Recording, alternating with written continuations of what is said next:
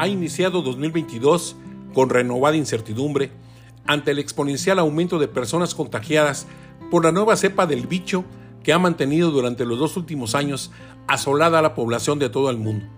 En vano, resultó que en México supiéramos, al menos durante varias semanas previas, del rebrote expresado en España, Alemania, Holanda, Canadá y Estados Unidos, ya que no se hizo nada para evitar que llegara hasta nosotros esta contingencia sanitaria. A todas luces, fue notorio que durante el mes de diciembre se observaran grandes concentraciones en los centros históricos, plazas comerciales, playas, aeropuertos, centrales de autobuses, clubes deportivos, salones de fiestas, cines y teatros. Se relajaron las medidas preventivas básicas y quisimos suponer que el virus había desaparecido.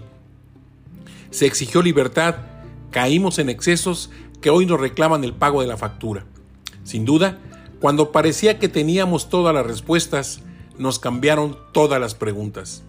Nuevamente, expertos y profanos cuestionan sobre el origen de la enfermedad, su gravedad y consecuencias, efectividad de las vacunas, implementación de medidas preventivas, el presente y el futuro de la sociedad.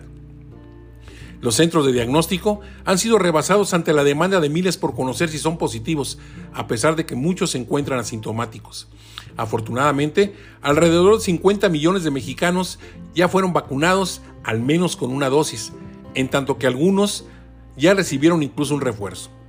Existe justificada presunción de que las vacunas han atenuado las manifestaciones de la enfermedad, por lo que se hace un llamado para acudir a recibir un, refuerzo o a vacunarse a todos aquellos que aún no lo han hecho.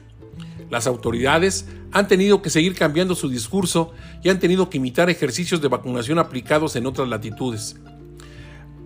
No ha sido raro las contradicciones en las que han caído las declaraciones del secretario Alcocer y del propio Hugo López Gatel. Está más que claro que este bicho no respeta siglas ni colores, posición social, política o ideología religiosa, por lo que hasta el presidente López Obrador ha padecido nuevamente de esta enfermedad. Se afirma que sus síntomas son más ligeros, caracterizándose por tos seca, febrícula, cefalea, pérdida de la capacidad olfativa e incluso gustativa, además de alteraciones en el tránsito intestinal que puede expresarse con cuadros de diarrea. Por tal motivo, fácilmente se puede confundir con una gripe o un resfriado al que muchos no le hacen caso. Nuevamente, han surgido las disyuntivas. ¿Se privilegia la salud o la economía? ¿Se restringen las actividades cotidianas y se vuelve al confinamiento en casa? ¿Maestros y estudiantes deben volver de manera presencial a las aulas? ¿Debe mantenerse el modelo de educación virtual o es conveniente establecer una variedad híbrida?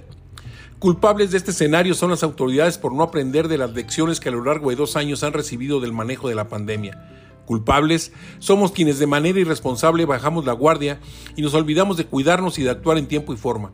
Está por demás quejarnos. Es urgente pasar a la acción que evite que la pandemia nos vuelva a poner contra la pared. Soluciones y después responsables.